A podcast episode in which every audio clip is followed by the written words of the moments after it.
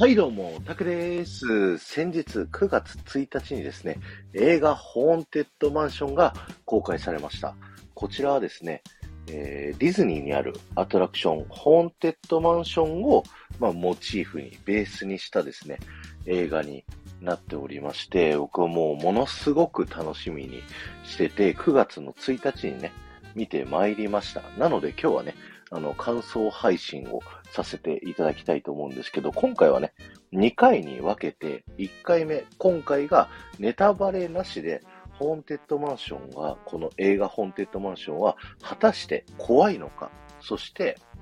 子供に見せて大丈夫なのか、そういった観点をテーマにお話ししていきたいと思います。ということで、よろしくお願いします。あ、あとですね、このホーンテッドマンションの映画で、まあ、見るにあたって、まあ、これは知っといた方がいいんじゃないかなっていうことも、あの、お話をさせていただきますので、そちらの方もね、ぜひ聞いてみてください。まあ、ネタバレのない範囲でお話をしたいと思いますので、よろしくお願いします。ということで、早速話していきたいと思うんですけど、まず、第一皆さんが気になっているこのホーンテッドマンション映画として怖いのかどうか、子供に見せて大丈夫なのかどうかっていうところでね、お話をさせていただくと、結論から言うと、アトラクションが好きな人は見てよし、大丈夫、怖くないです。えーというのも、このホーンテッドマンションの映画って、監督がね、もう、ホーンテッドマンションがすごい大好きで、もともとホーンテッドマンションの、アメリカのね、ホーンテッドマンションのキャスト、スタッフをやっていた方が監督になっておりますので、物語の世界観を忠実に再現してるんですよね。だから、アトラクションで見たことあるこのゴースト、ここに出てきた、このシーン、ここに出てきたっていう、いろんな場所で、このアトラクションのオマージュというものがいっぱいあってですね、それが楽しい映画になっております。で、その怖さ加減で言うとですね、そのアトラクションのそもそものモチーフになっているですね、前半部分ちょっと怖いよ。で、後半部分が楽しいよっていう、このアトラクションの流れも踏襲されてますので、前半のお化けが出てこないところ、超常現象で、まあ、主人公たちね、あの人間の人たちがいるんですけど、その人たちがこう驚かされるところっていうのは、ちょっとした怖さを感じるところがあるかもしれないんですけども、怖いシーンに限っては、突然バッとこう何かが出てくるっていう系の怖さになっておりますので、あの、ちょっとグロテスクなシーンとかそういうものはもうディズニーなので一切ないというところで言うと、アトラクション自体が楽しめる方っていうのは、あの、この映画非常に楽しめるんじゃないかなと思います。僕は子供の頃ね、あの、怖いものが苦手。今も、あの、ホラー映画苦手です。見ることできないです。っていう人でも、この映画は、まあ、アトラクションぐらいの怖さっていう感じ。で、怖いシーンは、ちゃんとこの後怖くなるよって雰囲気でわかるし、あのーある程度物語が進んだ後半は、お化けとかね、めちゃくちゃたくさん出てくるようになるけど、だんだん楽しくふ、楽しい風になってきますので、もうそこはアトラクションを本当にリスペクトしてるんだなっていうのを感じることができる。そして、アトラクション好きな人がより楽しめるっていう部分で言うと、本当にアトラクションのオマージュがたくさんあってですね、監督がこのアトラクション大好きなんだなっていうこだわりで、あの今ね、もういろんな CG の技術がすごい優れてきちゃって、たくさん CG とかを使ってるっていうので、映画撮影もめちゃくちゃ大きなグリーンバックで人がいっぱい撮影するみたいなのが多かったりするんですけど、この映画に関しては、ものすごくセットにこだわってるんですよね。それも彼ら、えー監督たちとか出演者たちが、あの、ディズニーランド、アメリカのね、ディズニーランドの中にあるホーンテッドマンションを隅々まで見せてもらって、明かりをつけて、普段アトラクション乗るところだけじゃなくて、それ以外を歩いて回っても隅々まで見てどんな風になっているっていうのを見た上で、このアトラクションをセットで作ってる。この映画の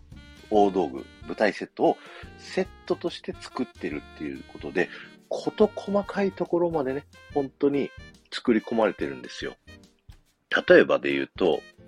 ディズニーランドのその、ホーンテッドマンション乗ってると、書斎の部屋のシーン、そこにある椅子が、背もたれがね、隠れドナルドになってたりするんですけど、そこの椅子と、すごい似たね、形の椅子が出てきたりだとか、あとは、ホーンテッドマンション、建物の中入って、乗り物に乗る直前の待ってるところにね、ある、あの、チェーンとポールがあるんだけど、そこのポール見るとね、コウモリの形になってるの。で、そのコウモリのポールがちゃんと映画の中に出てくるみたいな、そんな感じで、こ、ここのアトラクションここで使われてるみたいなのが、すごいね、あの、いっぱい出てくるので、楽しいなと思います。あと、結構序盤からね、あ、この部屋、この伸びる部屋じゃん、みたいなところとか、あ、無限に続く廊下があるとか、いろんなアトラクションに出てきたのが、こう出てくるんだけど、伸びる部屋は、なんか最初の主人公たちの拠点になるんだけど、まだ伸びないのよ。物語後半になってくるまで、こう伸びたりしないから、こう、あ、いつこの部屋伸びるんだろうなって思いながら、こうすごいワクワクしながらね、待つことができたりだとか、あの、ゴーストたちが出てくる食堂の部屋もあって、そこのね、部屋でいつゴーストが出てくるのかなってワクワクしながらこう見てたら、なんとゴーストが出てくるシーンが、実際僕たちがアトラクション乗って見る景色と同じ画角でこう映像になるみたいな、そんな感じでね、本当にいろんなアトラクションに乗ってる感覚、乗ってで、そして降りて歩いてる、そんな感覚になるっていうような、本当にたくさんのオマージュがありますので、ぜひ、あの、アトラクション好きな方はね、見てください。で、僕は小学生の時、このアトラクション怖くて乗れなかったんですよ、一切。で、でもディズニーめちゃ好きって言ってるから、中学校の修学旅行の時に友達たちと、その修学旅行でディズニーランド行った時に、もうディズニーマスターだってみんなに知れ渡ってるから、ホーンテッドマンション怖くて乗ったことないって言えなくて、しぶしぶね、さも乗ったことあるかのような雰囲気を出しながら乗って、そこで初めて乗って、あ、そんな怖くないや。っていうので、そこからホーンテッドマンション乗れるようになったっていう、あのー、歴史があるんですけど、思い出がね、あるんですけど、そんな感じで、あの、もうホーンテッドマンション怖すぎて乗れませんっていう子には、ちょっとね、あの、見せられないと思う。あの、うちの奥さんは、あの、びっくり要素のところでアトラクションより怖かったっていう感想も言ってたし、あの確かに、8分とか9分のね、アトラクションの、こう、体験を2時間にね、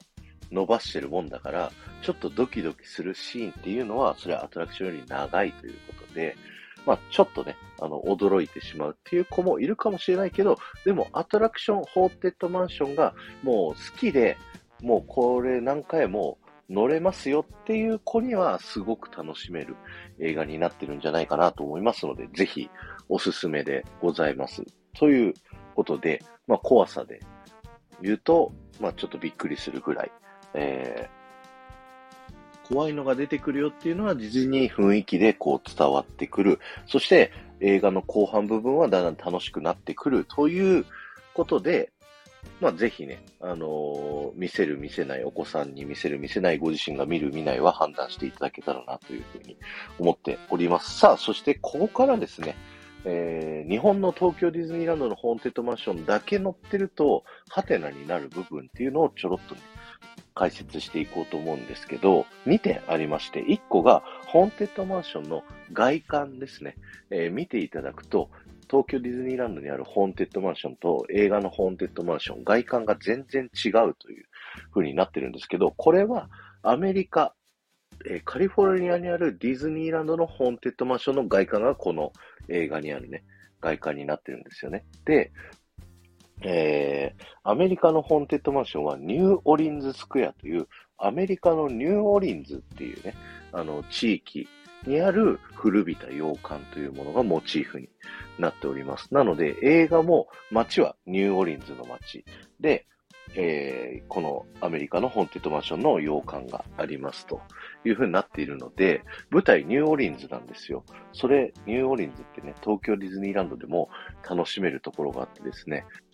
カリブの海賊から向かって右側にあるですね、ロイヤルストリート。この辺りはですね、アメリカにあるニューオリンズスクエアに真似て、アドベンチャーランドっていうエリアの名前にはなってるんですけども、ニューオリンズがモチーフになっている建物の作りがありますので、ここら辺の建物をイメージしていただくと映画の中にもこう出てきて、ウォッとテンション上がるという風になっております。で、このニューオーリンズの街を進んでいった先に古びた洋館のホーンテッドマンションがあるっていうのがアメリカのディズニーランドの作りってなっているので、ここのね、えー、外観の部分は、えー、ちょっと日本と違うよっていうのは頭に入れといた方が分かりやすいかなと思います。ただ、フロリダのホーンテッドマンションも日本のホーンテッドマンションもまあ同じね、作りなんですけど、そこが好きな人も楽しめるような、えー、仕掛け作りができておりますので、ぜひそこら辺も楽しみにしてください。これが1個目の外観ですね。で、2個目がですね、ハットボックスゴーストというお化けというのをぜひね、あの、今回のサムネイルにちょっと載せておくので、知っといていただきたいというのがあるんですけど、こちらですね、えー、シルクハットをかぶったお化けになっていて、えー、手にはですね、帽子のケースが入っているんですけども、突然ね、このゴーストの顔がパッて消えるんです。で、顔が消えたと思ったら手に持ってるその帽子ケースの中に顔が現れて、で、その帽子ケースの顔がパッて消えたら、そのゴーストの顔のところに顔が戻ってくるっていうような、えー、ゴーストになっておりまして、こちらですね、カリフォルニアのディズニーランドにあるホーンテッドマンションにいるゴーストになってるんですけど、えー、そもそもですね、このゴーストは、えー、カリフォルニアのディズニーランドのホーンテッドマンションができて1週間はいたゴーストになってるんですけど、ちょっとね、その当時の技術だと、その顔をね、パッパパッパ入れ替えるっていうのがうまくいかなかったということで、1週間で撤去されちゃったゴーストになってるんですよね。なんですけど、その1週間しかいなかったということで、ファンの間ではものすごく人気がこう高くなったゴーストになるんですよ。なので、ディズニーはですね、最近の技術を使って、そのハットボックスゴーストを復活させたっていう、そんな背景がありまして、このハットボックスゴーストっていうのは、あの、映画にも登場します。あのー、東京ディズニーランドではこのゴースト一切出てこないので、日本のホーンテッドマンションのアトラクションしか知らないよっていう人は、ちょっと誰こいつっていう風になるかもしれないんですけど、そういった背景があるよっていうのを、まあ知ってからこの映画見るという、まあより楽しめるかなというところがあったりします。で、この話はですね、あの、ディズニープラスにあるディズニーパークの裏側っていうコンテンツ見ていただくとですね、あの、より詳しく解説をしておりますので、よかったらそちら見ていただいてから映画見に行くと、より面白いかもしれないです。ということで、はい。ぜひね、アトラクション好きな方、このホーンテッドマンションの映画見に行ってください。ぜひね、楽しめると思いますので、よろしくお願いします。How d Do ディズニー男子のつぶやきラジオのテトリスです。最新のディズニー情報を知りたい。海外パークの情報を知りたい。ディズニーの回り方を教えてほしい方にぴったり。信頼度1万パーセントのディズニーニュースを配信。あなたの知りたいを全力深掘り解説します。スタンド FM で配信中。ディズニー、テトリスで検索。今日は終わりです。ありがとうございました。この放送が面白いと思った方は、ぜひ、いいねやフォロー、よろしくお願いします。そして、ここまでね、えー、放送を聞いていただいた方は、キーワードとしてですね、今回のマダム・レオタの声優は小林幸子というふうにコメント欄に書いてですね、えー、ください。キーワードだけでも結構ですので、ぜひ書いていってください。ではまた